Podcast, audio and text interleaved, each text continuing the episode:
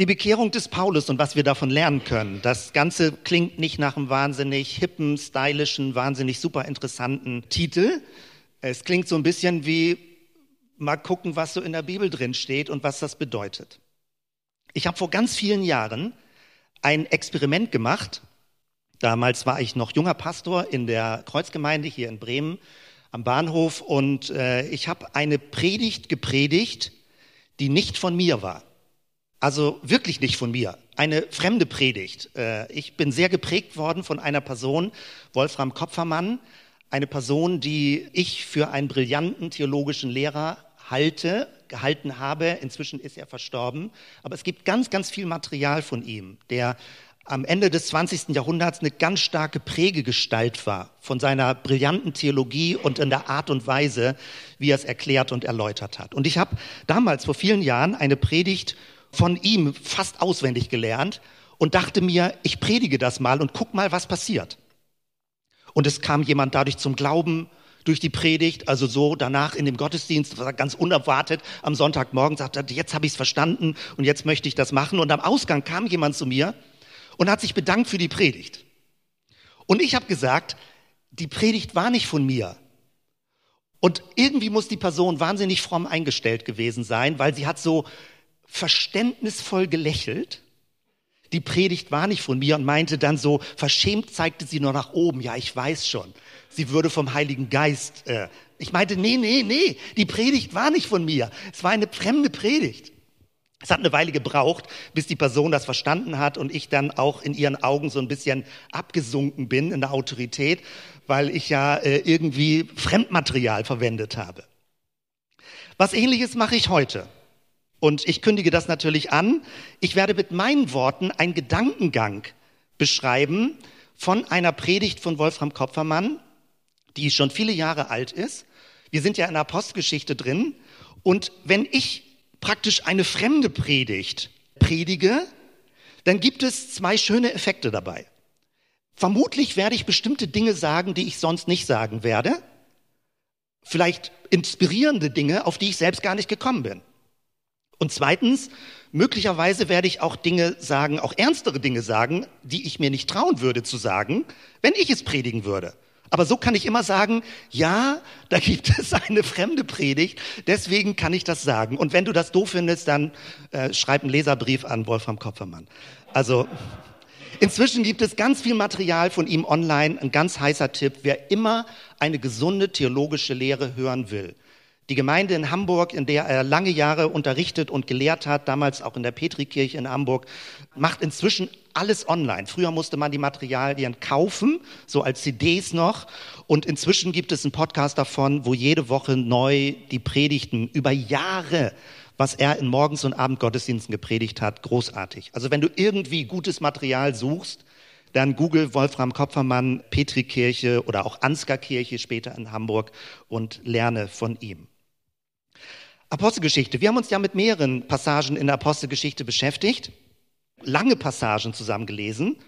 Und heute möchte ich mit dir reingehen in eine Passage, und das sind jetzt meine Formulierungen, die ich verwende, vielleicht nicht alle äh, Begriffe so, vielleicht auch ein paar andere Begriffe, die ich mit einfüge, aber es ist eine Art von Predigt, wo ich den Gedankengang dir zeigen möchte und er inspiriert mich. Ich predige auch zu mir selbst und ich biete dir gewissermaßen eine Art von Auslegung an, wo du dann für dich überlegen kannst, erreicht dich das? Berührt dich das? Kommt da was bei dir an in deinem Inneren? Und du musst dich nicht mit mir auseinandersetzen, ob ich es nun richtig oder falsch gesagt habe, sondern wir nehmen Material, was uns gemeinsam inspirieren kann. Apostelgeschichte 9, ein langer Text, 19 Verse und ich lese ihn dir am Stück hier vor und dann äh, geht es eigentlich nur um ein paar wenige Punkte, die so als Gliederung denn auch mit zu verfolgen sind. Saulus, später hieß er Paulus, Saulus wütete noch immer mit Drohung und Mord gegen die Jünger des Herrn. Er ging zum Hohepriester und erbat sich von ihm Briefe an die Synagogen in Damaskus, um die Anhänger des Weges Jesu, Männer und Frauen, die er dort finde, zu fesseln und nach Jerusalem zu bringen. Unterwegs aber, als er sich bereits Damaskus näherte, geschah es, dass ihn plötzlich ein Licht vom Himmel umstrahlte. Er stürzte zu Boden und hörte, wie eine Stimme zu ihm sagte, Saul, Saul, warum verfolgst du mich? Er antwortete, wer bist du, Herr? Dieser sagte, ich bin Jesus, den du verfolgst. Steh auf und geh in die Stadt. Dort wird dir gesagt werden, was du tun sollst. Die Männer aber, die mit ihm unterwegs waren, standen sprachlos da. Sie hörten zwar die Stimme, sahen aber niemanden.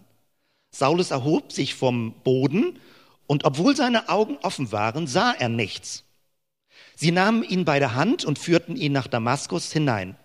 Und er war drei Tage blind und er aß nicht und trank nicht. In Damaskus lebte ein Jünger namens Hananias. Zu ihm sagte der Herr in seiner Vision, Hananias. Er antwortete, siehe, hier bin ich, Herr. Der Herr sagte zu ihm, steh auf und geh zu der Straße, die man die gerade nennt, und frag im Haus des Judas nach dem Mann namens Saulus aus Tarsus. Denn siehe, er betet und hat in einer Vision gesehen, wie ein Mann namens Hananias hereinkommt und ihm die Hände auflegt, damit er wieder sieht. Hananias antwortete, Herr, ich habe von vielen gehört, wie viel Böses dieser Mann deinen Heiligen in Jerusalem angetan hat. Auch hier hat er Vollmacht von den hohen Priestern, alle zu fesseln, die deinen Namen anrufen. Der Herr aber sprach zu ihm, geh nur, denn dieser Mann ist mir ein auserwähltes Werkzeug. Er soll meinen Namen vor Völkern und Könige und die Söhne Israels tragen. Denn ich werde ihm zeigen, wie viel er für meinen Namen leiden muss.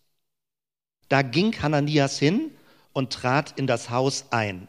Er legte ihm die Hände auf und sagte, Bruder Saul, der Herr hat mich gesandt, Jesus, der dir auf dem Weg, den du gekommen bist, erschienen bist. Du sollst wieder sehen und mit dem Heiligen Geist erfüllt werden. Sofort fiel es wie Schuppen von seinen Augen und er sah wieder. Er stand auf und ließ sich taufen. Und nachdem er etwas gegessen hatte, kam er wieder zu Kräften. Einige Tage blieb er bei den Jüngern in Damaskus.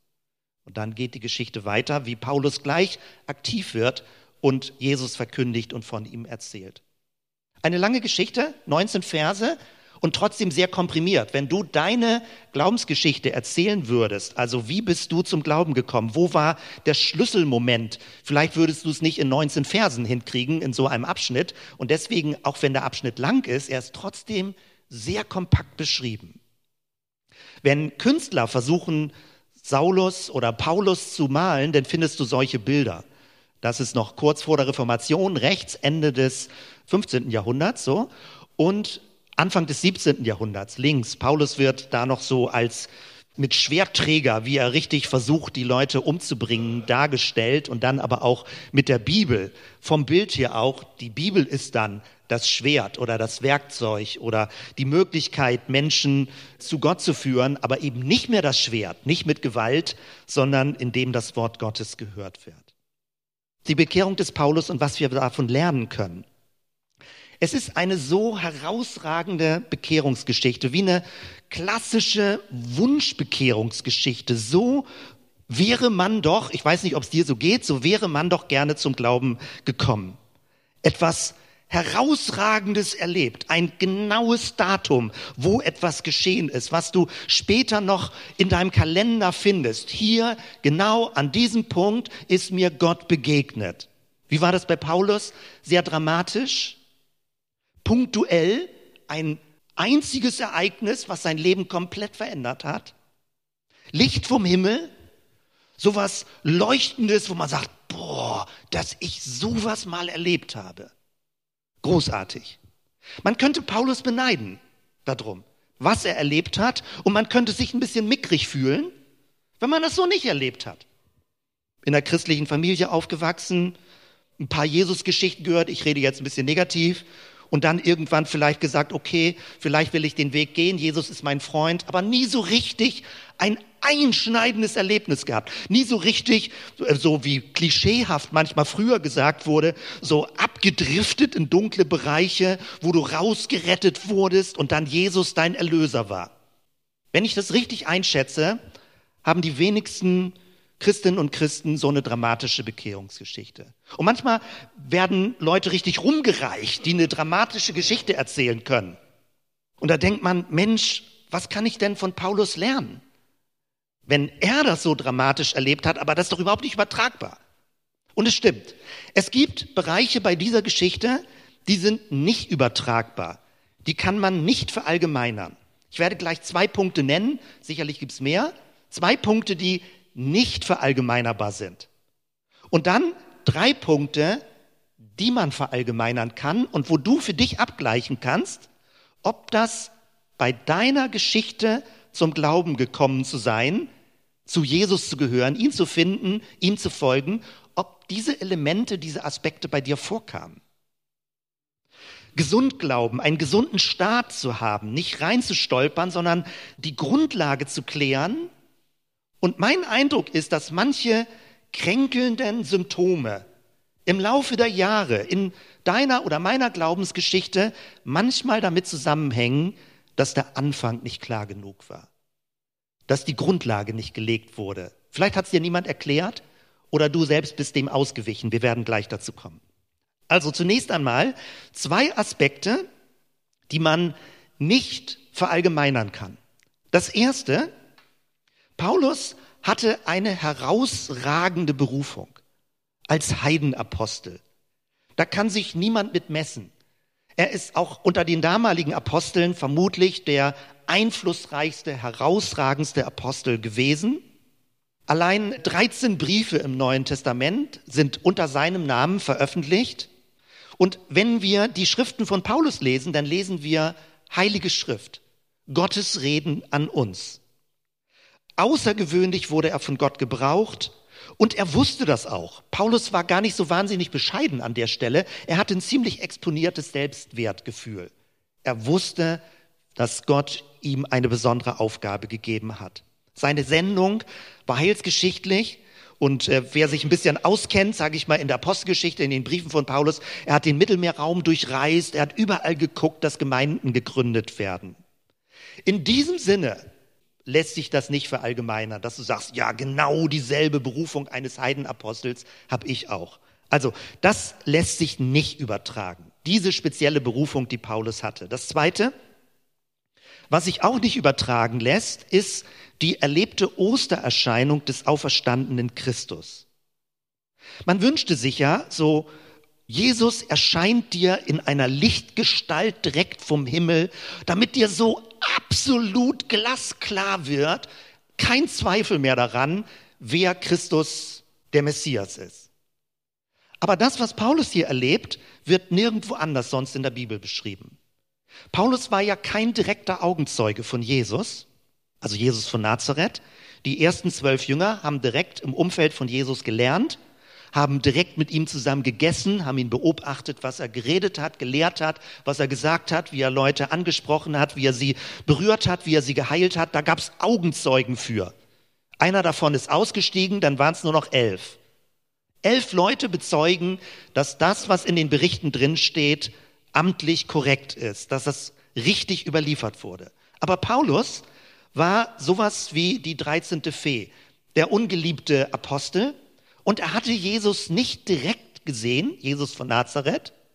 Und deswegen hatte er auch immer so ein bisschen Legitimationsprobleme. Dass andere sagten, naja, wer ist schon Paulus? Aber Paulus hatte etwas erlebt, was keiner sonst erlebt hatte. Nämlich, dass der auferstandene Christus, also Nachkreuzigung und Auferstehung, ihm ganz unmittelbar direkt erschienen ist und ihm sein innerstes Wesen offenbart hat und ihn direkt anspricht und sagt, du bist mein auserwähltes Werkzeug. Das ist etwas, was sich nicht so übertragen lässt. Das wird nirgendwo in der Bibel verheißen, dass jeder Mensch das so erlebt, wie Paulus das erlebt hat. Es gibt Visionen, die Menschen haben, aber diese Ostererscheinung des Auferstandenen ist keine Vision gewesen. Es ist noch eine andere Qualität von Offenbarung des Christus gewesen. Später hat er eine Vision, dass Hananias kommt oder Hananias hat eine Vision, dass sie sich begegnen. In der Apostelgeschichte werden verschiedene Visionen beschrieben, die Paulus auch im Laufe seines Lebens erlebt. Und das ist was anderes. Visionen kannst du auch heute erleben. Dass Gottes Geist plötzlich im Traum dir etwas zeigt oder plötzlich im Wachbewusstsein etwas so anschaulich macht, dass du den Eindruck hast, meine Güte, plötzlich wird mir was klar. Das ist durch die ganze Kirchengeschichte bezeugt und auch bis in heutiger Zeit. Aber das, was Paulus als direkte Christusoffenbarung erlebt hat, indem er sich ja gründet mit all dem, was er später dann lehrt und weiterführt, das lässt sich so in der Form nicht übertragen und nicht verallgemeinern. Wenn man das für sich klar hat, okay, es ist eine besondere Bekehrungsgeschichte in diesen zwei Aspekten, damit musst du dich nicht vergleichen, daran musst du dich nicht messen, dann kann man weitergehen und sich drei Bereiche angucken, die übertragbar sind. Und die, ich weiß nicht, vielleicht müsste man eine Umfrage dazu machen, ob das so übertragbar ist, aber die, wo die meisten wahrscheinlich zustimmen würden und sagen, ja, in einer ähnlichen Form ist das auch in meinem Leben passiert. Anders, aber es hatte ein ähnliches Muster. Wenn wir also über das Thema Bekehrung reden, und ich sagte ja, ich spreche über Punkte, über die ich selten sonst rede, ja. Also das Thema Bekehrung kommt in unserer Gemeinde nicht sehr herausragend vor, weil es auch so ein bisschen seltsamen Klang hat und interessant ist. Also ich verrate dir nicht, von wann diese Predigt ist, die Wolfram Kopfermann gehalten hat. Und schon damals, es liegt viele Jahre zurück, sagte er, das Wort Bekehrung hat ja nicht so einen guten Klang. Viele Jahre ist das her. Irgendwie zieht sich das ja durch, dass man so ein bisschen komisches Gefühl hat. Kann man eigentlich noch von Bekehrung reden? Was meint Bekehrung? Bekehrung meint, dass du dich aktiv in deinem Inneren Gott zuwendest. Dass das nicht aus Versehen passiert. Dass du dich aus deinem Inneren heraus, also nicht mehr dich selbst zum Zentrum nimmst und sagst, ich allein bin der Ausgangspunkt für alles, was ich in dieser Welt bewerte, was ich verstehe, was ich anwende, was ich deute, sondern ich möchte, dass ich mich mit meinem inneren Bewusstsein, ich formuliere es jetzt mit neueren Worten, dass ich mich mit meinem inneren Bewusstsein zu Christus hinwende. Und dass ich zu ihm gehören will, ihm folgen will, von ihm lernen möchte. Das meint der Begriff Bekehrung. Und immer wenn man versucht, so ein gewisses Muster von Bekehrung herauszufiltern, welche Elemente also dazu gehören, also jetzt drei Aspekte gleich, dann gibt es ein Rückzucken von Leuten, die sagen, ja, ja, das kann man ja nicht so allgemein sagen, Menschen sind doch sehr unterschiedlich und das stimmt. Es stimmt, dass Gott jeden Menschen auf völlig eigene Weise erreicht und berührt. Und jeder hat eine unverwechselbare Geschichte, wie er oder sie zum Glauben kommt. Die einen eher ein bisschen dramatischer, die anderen eher ein bisschen schlicht, nüchtern, unscheinbar. Beides ist möglich. Die einen eher sowas wie gefühlt direkt von oben, wo du plötzlich merkst, jetzt habe ich es begriffen. Und die anderen eher über einen längeren Weg. Mehrere Etappen, mehrere Schleifen, bis man dann sagt, okay, für mich ist es jetzt soweit klar. Es gibt Leute, die sich bekehren, die zum Glauben kommen, durch aufgewühlte Gefühle, wo man sagt, oh, da bin ich so innerlich durcheinander und aufgewühlt, das beschäftigt mich so und können nachts nicht richtig schlafen. Es gibt andere, die mit ganz wenig Gefühlen zum Glauben kommen und sagen, so ähnlich wie so ein trockener Rechtsanwalt und sagt, ich habe mir so Pro und Contra überlegt, okay, da würde ich sagen, gute Entscheidung, mache ich mal. Sowas gibt's auch. Ich habe das vor vielen Jahren erlebt. Ich bin ja als Jugendlicher in einer Hamburger Pfingstgemeinde gewesen und einer meiner Ansprechpersonen war Rechtsanwalt. Den habe ich sehr bewundert. Der hat eine ganz ruhige, ermutigende Art gehabt. Und äh, ich dachte, in der Pfingstgemeinde müsste man immer so dramatisch zum Glauben kommen. Und irgendwann erzählte er mir mal, wie ganz schlicht das auch war, so Geisterfüllung, Sprachengebet. Er sagte, Jens, ich habe da einfach so drum gebetet und dann habe ich den Eindruck gehabt, jetzt mache ich das. Ja, und dann war das da. Also so, ich dachte, hä, das muss doch irgendwie mehr mit Bam und so herkommen. Gar nichts. Das war sein Typ. Es gibt viele, viele unterschiedliche Wege. Manche kommen bewusst durch andere Menschen zum Glauben, die sie inspirieren, die ein Wort in ihr Leben hineinsprechen. Andere kommen einfach durch inneres zur Ruhe kommen zum Glauben, sich Gott öffnen, dem Geist öffnen und sie sind vielleicht ganz alleine in der Natur und merken, jetzt merke ich, ich möchte mich ganz aktiv zu Jesus hinwenden. Was aber auch stimmt ist, es geht kein Weg darum herum, sich zu bekehren. Es passiert nicht aus Versehen. Ich habe vorhin das kurz angedeutet, Säuglingstaufe. Du wirst durch die Säuglingstaufe nicht zum Christ oder Christen. Nie und nimmer. Vielleicht kannst du formal Kirchenmitglied werden, was auch schräg schon ist. Du wirst nie und nimmer durch eine Handlung von außen, durch Menschen, die etwas für dich wollen, die sich von dir das wünschen, zu jemanden, der innerlich Jesus folgt. Es geschieht allein aus deinem Inneren heraus. Du selbst machst es. Du selbst reagierst auf einen Impuls von Gott.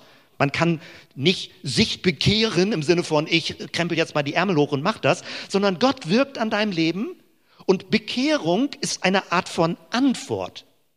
Gott versucht, Kontakt zu dir aufzunehmen. Er versucht, in deinem Inneren dich zu erreichen.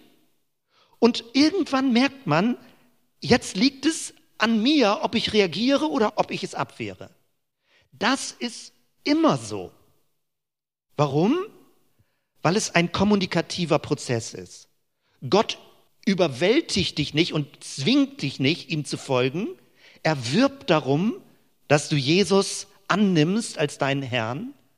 Er wirbt darum, dass er dich erreicht.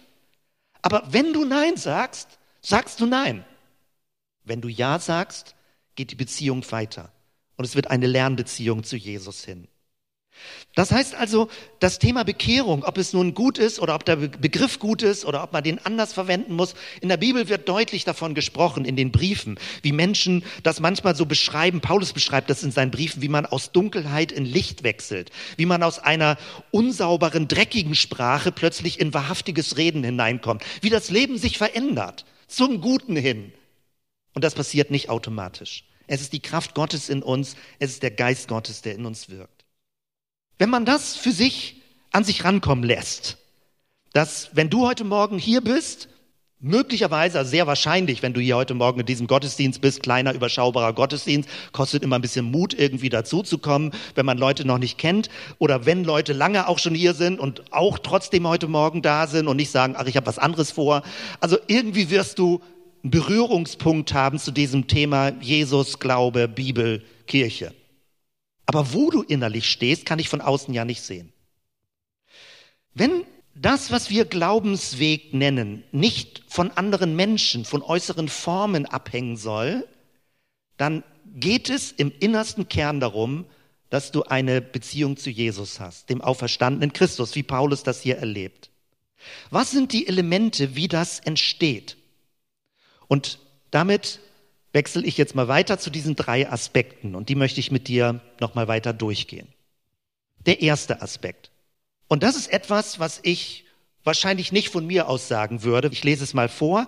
Eine Bekehrung ist das Ende einer Konfrontation zwischen Christus und einem Menschen. Nicht unbedingt mein Sprachstil und meine Formulierung. Das ist jetzt ein Zitat. Und das ist etwas, was relativ ungewöhnlich ist zu predigen. Warum? Wenn wir von einer Konfrontation reden, dass Christus und du in einer Konfrontation bist, ein innerer Machtkampf, ein Wer hat das Sagen? Frage, eine Dynamik. Wer ist der letztgültige Chef? Wer führt die Regie in deinem Leben? Ich versuche jetzt ein paar Formulierungen zu finden. In heutiger Zeit wird das deswegen weniger verwendet, weil wenn wir über Spiritualität reden, dann reden wir davon, wie man Zugang bekommt zu der Quelle des Lebens, wie du geistlich einen Fokus bekommst, wie der Horizont sich weitet. Manche würden sogar Spiritualität im säkularen Bereich, im wirtschaftlichen Bereich, in Managementliteratur, da geht es dann darum, dass du so eine tiefen Dimension des Lebens erfährst, was ich gut finde und richtig finde. Aber häufig steckt da auch dann was hinter, so eine Art von Selbstoptimierung.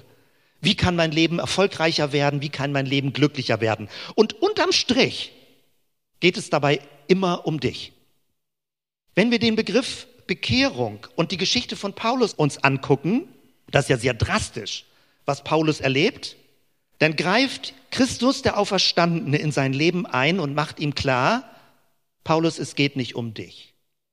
Ich bin derjenige, der die Führung in deinem Leben übernehmen möchte. Paulus fällt vom Pferd oder wahrscheinlich war es eher ein Esel, mit dem er geritten ist, wird blind, kann nicht mehr sehen, auch symbolisch, jemand, der sehr viel Wissen hat, kann plötzlich nicht mehr sehen. Gott greift ein, sagt Paulus, du bist nicht derjenige, der das letzte Wort in deinem Leben haben soll.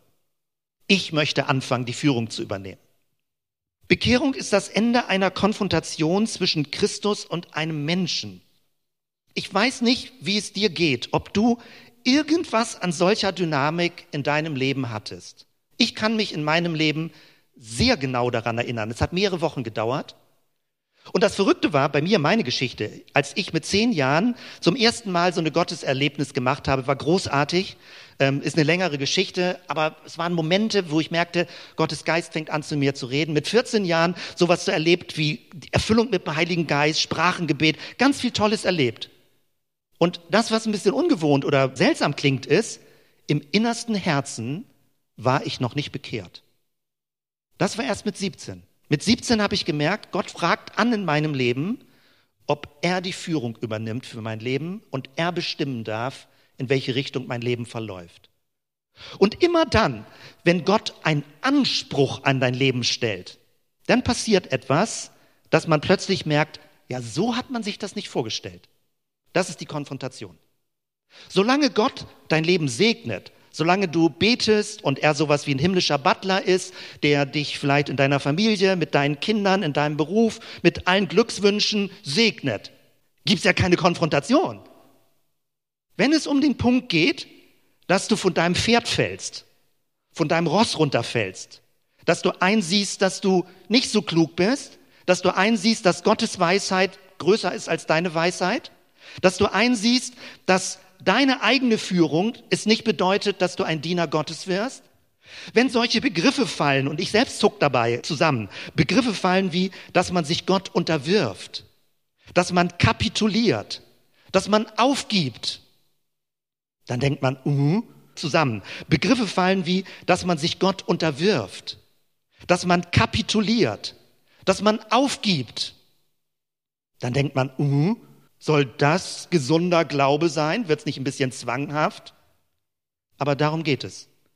Wenn wir wirklich meinen, was wir sagen, dass Jesus der Herr ist, Jesus der König ist, dann wirst du sehr wahrscheinlich um eine Konfrontation nicht drumherum kommen. Es läuft auf eine innerste Herzenskonfrontation hinaus, ob du bereit bist, dich zu ergeben, ob du bereit bist, dich auszuliefern vor Gott hinzuknien im Bild, ob du das tun möchtest. Und ich würde es sehr seltsam finden, wenn es nicht einen inneren Kampf bei dir auslöst. Weil das menschliche Ich ist vielleicht allgemein gesagt, aber es gibt so eine gewisse Ego-Struktur in uns drin, die will selbst die Führung behalten. Die will selbst bestimmen, die lässt sich Hintertüren offen, die sagt, naja, es überzeugt mich noch nicht so ganz, und äh, da muss man noch mal fünfmal drüber nachdenken. Und ich denke, vielleicht, ja, es könnte sein. Und zum Schluss behältst immer du die Führung. Immer du hast das letzte Wort. Wenn das in deinem Leben, und ich formuliere es jetzt sehr zugespitzt, wenn das in deinem Leben der Fall ist, dass du immer das letzte Wort hast, bist du im Herzen noch nicht bekehrt. Du hast noch nicht erlaubt, dass Christus dein Herr ist. Du bist vielleicht Christ über viele Jahre, vielleicht auch aufgewachsen im christlichen Glauben. Du denkst auch, Gemeinde wäre ganz wichtig aber im innersten Herzen hast du noch nicht die Knie gebeugt vor Jesus. Bekehrung ist das Ende einer Konfrontation. Es bedeutet, dass Jesus mein Herr sein soll. Bei Paulus kann man das doch so stark sehen. Er war aggressiv gegenüber den anderen Leuten, den Christus-Schülern, Sie haben Jesus verehrt. Das hat ihn auf die Palme gebracht. Das hat ihn wütend gemacht. Als Juden völlig zu Recht. Weil er sagt, Gott, Yahweh allein soll verehrt werden. Und jetzt wird dieser Messias verehrt. Und er ist aggressiv geworden. Er hat die Konfrontation gesucht. Und Jesus hat ihm die Stirn geboten. Und hat gesagt, Paulus, so geht's nicht. Ich werde derjenige sein, der dein Leben führt. Und du wirst aufhören damit, meine Schüler, meine Jünger zu verfolgen. Eine sehr dramatische Form, wie Gott eingreift in sein Leben. Und Paulus, der ja vom Typ her sehr konsequent war und nicht so rumeierte, hat genau das erlebt. Er war erst gegen Jesus und danach hat er sich selbst sogar, das traut man gar nicht heutzutage so zu sagen, sich selbst als Sklave Christi bezeichnet. In der Regel wird übersetzt Doulos, wird übersetzt mit Diener. Das ist so ein bisschen abgeschwächt in der deutschen Sprache, aber es meint, ich bin ein Sklave Jesu geworden. Ich bin ein Leibeigener Jesu. Ich bin ein Eigentum Christi geworden. Da fragt man sich manchmal, darf man diese Ernsthaftigkeit heute predigen? Darf man so zugespitzt predigen, dass du in deinem Herzen sagst, ich gehöre zu Christus? Das klingt ja noch so ein bisschen freundlich, aber formulier doch mal, ich bin Eigentum Christi. Ich bin ein Leibeigener Christi. Ich bin ein Sklave Christi. Merkst du, ob da noch Widerstand bei dir ist? Es geht jetzt nicht um Begriffe. Es geht um dieses innerste ausgeliefert sein und sich ausliefern können. Sich zu ergeben. Das klingt manchmal so ein bisschen ernst und dramatisch. Eben bei der Anbetungszeit habe ich drüber nachgedacht, könnte man es nicht so ein bisschen abschwächen, ja? Ich weiß jetzt nicht, ob ich dem Ganzen die Spitze nehme, aber bevor du aussteigst, will ich mal ein kleines anderes Bild nehmen. Du kennst das, wie man das mit Kindern, wenn man mit Kindern spielt und das man Kinder kitzelt, ja, und dann wird man total durchgekitzelt und irgendwann sagt man, ich ergebe mich. Es ist ein sich ergeben. Stell dir doch vor, Gott kitzelt dich durch und sagt, Mensch, ich möchte dein Leben erreichen. Und er kitzelt dich durch und du lachst und lachst, bis du irgendwann sagst, ich ergebe mich. Es ist die Liebe Gottes, die dich erreichen will. Paulus beschreibt das an anderer Stelle. Die Liebe Gottes überwindet uns. Nicht mit Gewalt, nicht mit Schwert, nicht mit Schwitzkasten, das ist eine schlechte Form, so im Sinne von, ich kriege keine Luft mehr, Gott ist so gewalttätig mir gegenüber, so nicht. Aber er tritt an dein Leben heran und sagt, wenn du mir folgen willst, dann müssen wir eine Frage ganz doll klären. Jesus sagt dann von sich, ich bin der Herr und du bist mein Diener. Yongki Cho, den ich sehr bewundere, weltgrößte Gemeinde in Korea, sagt, er nennt das ein regelmäßiges Stellungsgebet, sich selbst in die richtige Stellung bringen.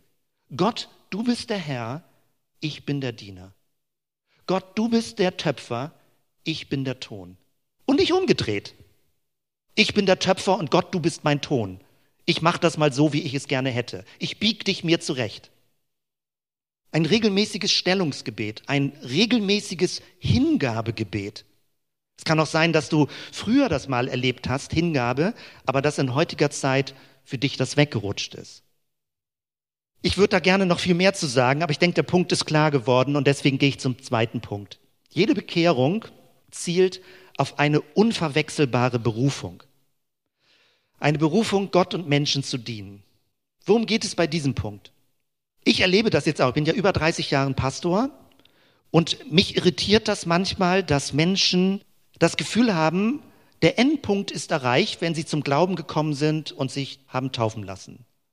Naja gut, man lernte noch mal so ein bisschen, aber man lernt so für sich, so charaktermäßig und man möchte Jesus ähnlicher werden und das ist alles richtig und gut.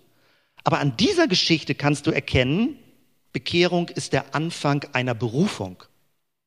Wenn Gott Menschen zu sich zieht, und sie erreichen möchte, ihr Herz erreichen möchte, möchte, dass sie seine Diener werden, seine Dienerinnen werden, dann macht er das nicht einfach so, ich hätte gerne mal ein paar Diener, okay, fühlt sich gut an. Und er macht es auch nicht nach dem Muster, okay, du kannst jetzt mal so schön ein bisschen bekehrt sein und dann lebst du dein Leben und wunderbar, irgendwann kommt der Himmel in der Ewigkeit. Sondern bekehrt zu werden, Bekehrung zu erleben, hat einen Zweck, ein Ziel, ein Wozu, nämlich, dass du eine Berufung findest. Und jeder Mensch hat eine unverwechselbare Berufung. Und das ist eine geheimnisvolle, faszinierende, wunderbare Botschaft. Es gibt kein standardisiertes Muster, wie dein Leben verläuft und welche Berufung du lebst. Es ist ein tragisches Missverständnis, wenn Bekehrung ein Selbstzweck ist, als würde es Bekehrung geben um der Bekehrung willen. Es geht darum, dass du ein Leben zur Ehre Gottes führst und dass du ein Leben lang mit dieser Frage lebst. Gott, ich möchte zu dir gehören. Ich bin dein Eigentum. Ich möchte lernen, was du von mir möchtest. Hilf mir zu verstehen, wie mein Leben eine Berufung lebt, die dich ehrt und Menschen dient. Und wenn man jung ist, dann hat man vielleicht erste Ahnung oder Ideen, in welche Richtung das gehen kann. Als ich 20 etwa war, habe ich jemand gefragt, wie finde ich meine Berufung? Und jemand hat mir damals gesagt, nimm dir viel Zeit zum Beten. Und heute würde ich sagen, also früher hatte ich noch so das Bild, man, irgendwann hat man seine Berufung verstanden und dann geht man los und läuft und macht einfach was draus. Heute bin ich jetzt, wie viel kurz rechnen, 57 und ich würde immer noch sagen, meine Berufung wandelt sich, Sie bekommt neue Aspekte. Ich muss zwischendurch rekapitulieren, wie mein Leben verläuft. Ich setze Schwerpunkte. Ich höre bestimmte Dinge auf. Ich fange an, bestimmte Dinge zu verstärken, weil man in einem Berufungsweg lebt. Und es geht nicht darum, dass du bekehrt bist, Christ bist und einfach sagst, okay, jetzt alles im grünen Bereich. Es geht darum, dass du immer neu hörst, wo möchte Gott durch dich etwas tun, etwas bewegen, etwas erreichen andere mit Gottes Gegenwart berühren. Es gibt Leute, die richtig vollzeitlich berufen sind, ob sie international arbeiten oder ob sie in Gemeindedienst vor Ort sind. Leute, die ausgebildet werden als Pastoren, Pastoren. Aber es gibt viele Leute, die in, in Anführungsstrichen, weltlichen Berufen arbeiten, in säkularen Feldern. Und das ist nicht abgespalten, sondern das ist etwas, wo Gottes Geist durch dich wirkt und du deinen Beruf immer neu auch als Berufung entdeckst. Medizinische Berufe. Gerade gestern in einem Gottesdienst haben wir für Ärzte ohne Grenzen Spenden gesammelt. Und das ist großartig, wie Leute im medizinischen Bereich sich einsetzen für das Wohl von anderen Menschen, bis hin in Krisengebieten in der Ukraine beispielsweise. Pädagogische Berufe, Lehrdienste, Lehramt, Lehrerinnen und Lehrer, Kindergartenmitarbeiter, Beratungsstellen, notleidende Menschen unterstützen, Organisationen, die Menschenrechte vertreten und im positiven Sinne einklagen, dass Menschenrechte eingehalten werden, Literaturverbreitung, politisches Leben. Es gibt so viele Möglichkeiten, wo du merkst, dass du mit deiner Zugehörigkeit zu Jesus nicht einfach sowas wie ein frommes Biotop kultivierst, sondern wo deine innere Herzensbeziehung zu Jesus dich in eine Berufungsdynamik hineinbringt, die dir entspricht, deinen Begabungen, deinem Persönlichkeitstyp und wo du jeden Tag merken kannst, dass Gott durch dich wirkt und andere Menschen inspiriert. Das ist das, worum es geht.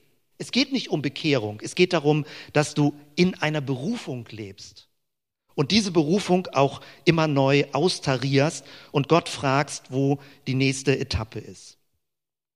Und etwas Drittes, der Auferstandene verweist in diesem Bekehrungsgeschehen auf die Bedeutung der christlichen Gemeinde. Das ist ja etwas, was wir in der Corona-Pandemie irgendwie auf irritierende Weise neu vor Augen bekommen haben, wie uninteressant für manche Christen Gemeinde geworden ist. Ich finde das nach wie vor irritierend. Sie definieren sich dann Gemeinde ganz anders als so ein loses Verbundensein irgendwie mit Christen weltweit oder vor Ort. Aber eine konkrete Gemeinschaft, wo man weiß, woran man ist, auf die man sich verlassen kann, das scheint in der Pandemie in erstaunlich starkem Maße verloren gegangen zu sein.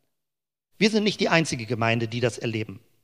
Und wenn du hier die Geschichte von Paulus anguckst, gibt es zwei Stellen, wo es so deutlich wird, wie Jesus die Gemeinde betont, der auferstandene Christus. Das eine, er sagt, du verfolgst, wenn du meine Jünger, meine Schüler verfolgst, du verfolgst nicht nur die Gemeinde, du verfolgst mich, sagt Jesus. Er identifiziert sich so stark mit der Gemeinde, dass er sagt, wenn du meine Jünger verfolgst, dann greifst du mich an.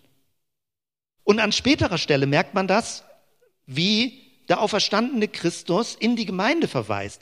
Nämlich nachdem er Paulus begegnet ist und praktisch den Widerstand von Paulus aufgeweicht hat, dass Paulus bereit war, sich innerlich zu ergeben und sich ihm zuzuwenden und zu hören und zu lernen, da sagt der auferstandene Christus, dass er in Kontakt kommt mit der Gemeinde, mit Hananias, einem Christen, der nirgendwo sonst erwähnt wird, wie ein anonymer Christ, wir hören eben nur zufällig seinen Namen. Und Paulus wird in die Gemeinde zurückverwiesen. Der auferstandene Christus, wir hätten die Dramatik da fortsetzen können, nämlich, dass der auferstandene Christus sagt, du Paulus, wir sind jetzt so ganz unter uns und ich leite dich jetzt an einen Fluss, wo du dich selbst taufen lassen kannst. Und dann werde ich dir direkt aus dem Himmel nochmal eine Taube senden, wo du eine innere Herzenserfüllung durch den Geist Gottes erlebst. Jesus und ich, wir so ganz allein, du bist mein auserwähltes Werkzeug. Genau das macht Jesus der Auferstandene nicht. Jesus der Auferstandene führt Paulus dahin, dass er sein Leben öffnet und sich Christus unterordnet und dann verweist er zurück in die Gemeinschaft.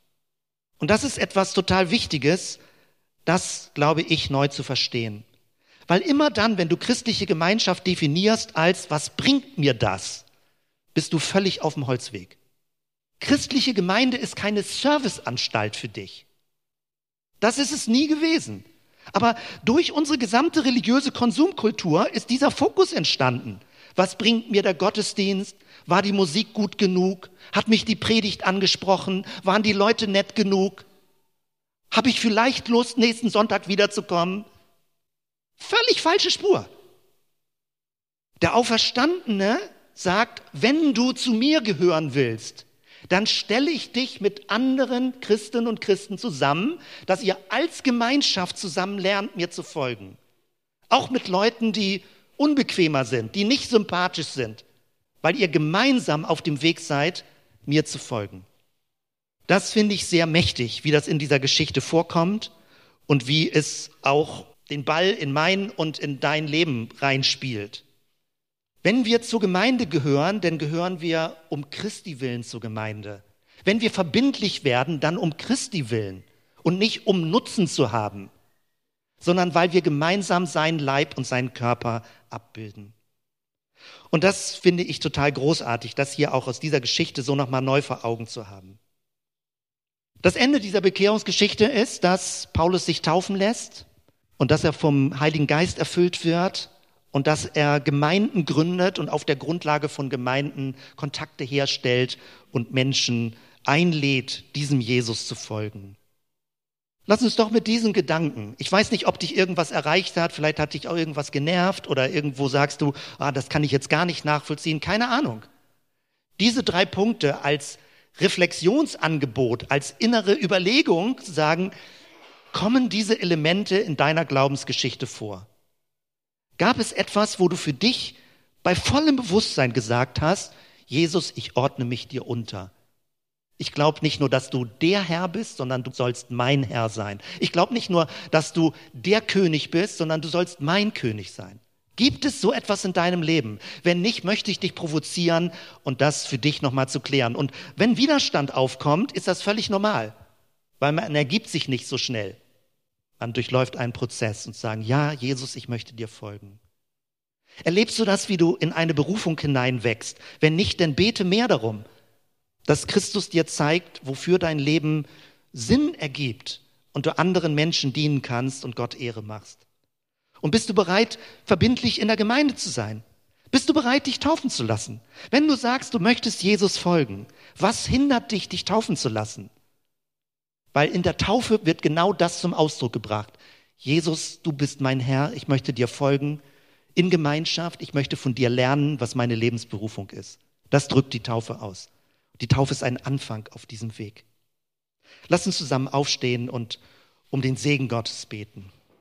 Vielen Dank, Jesus, für einfach all diese Impulse, die in dem Text drin sind, die Gedanken, die an uns so herankommen und uns vielleicht bedrohen, vielleicht aber auch inspirieren und anregen. Danke für dieses große Geheimnis, zu dir zu gehören und in einer Berufungsgeschichte zu leben. Und ich bete für jeden hier im Raum, dass die Geschichte weitergeht, dass jeder offene Ohren hat, von dir, seinem Herrn, ihrem Herrn zu hören wo die nächsten Schritte sind, in deiner Berufung zu leben, für ihr eigenes Leben, für sein eigenes Leben.